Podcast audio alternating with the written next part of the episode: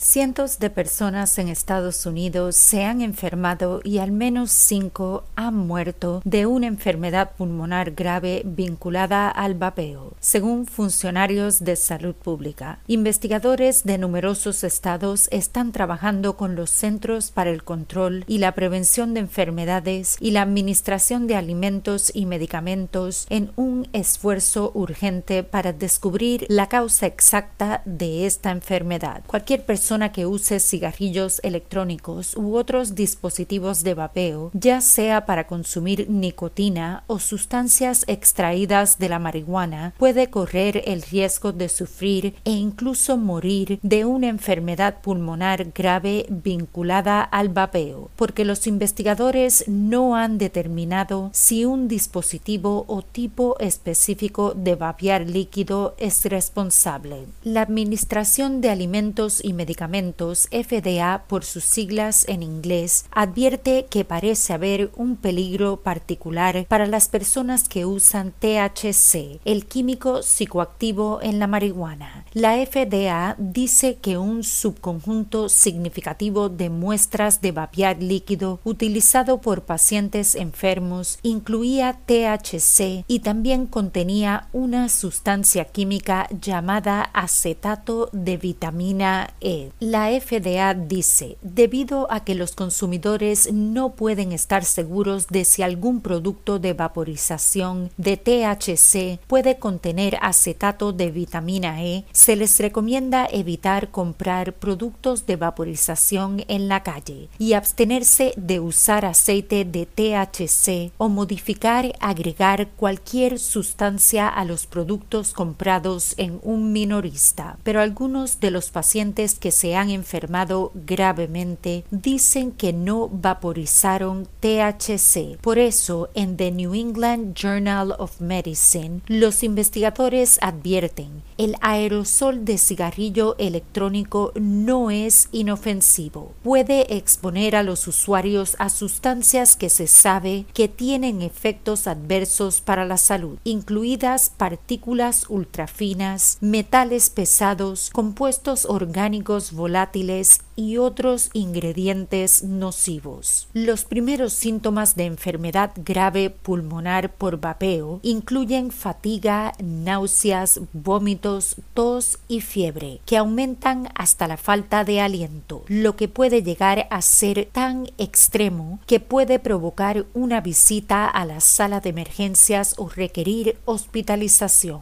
Algunos pacientes han necesitado oxígeno, incluido un ventilador en hasta un tercio de los casos analizados en The New England Journal of Medicine. En las exploraciones pulmonares, la enfermedad se parece a una neumonía bacteriana o viral que ha atacado los pulmones, pero no se ha encontrado ninguna infección en las pruebas. Los funcionarios de salud dicen que el comportamiento más peligroso es usar productos de vapeo comprados en la calle en lugar de un minorista o aquellos que han sido manipulados o mezclados. Mitch Seller, director del Centro de Productos de Tabaco de la FDA, dice si está pensando en comprar uno de estos productos en la calle, en la parte trasera de un automóvil, en el maletero, en un callejón, o si va a ir a casa y hacer modificaciones en el producto por sí mismo, usando algo que compró a un tercero o a un amigo, piénselo dos veces. Un editorial en The New England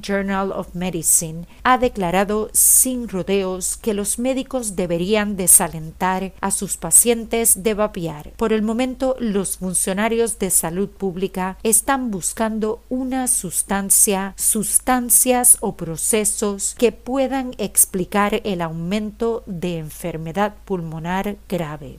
Para preguntas y comentarios sobre historias y sugerencias de temas para el podcast, envíenos un mensaje a hola@salud.doctor. Nos encantaría oír sobre usted. Para emergencias médicas, consulte con su doctor de inmediato. Recuerde, no somos doctores, somos podcasters. Le brindamos interesantes noticias médicas en español. Hasta la próxima y salud, doctor.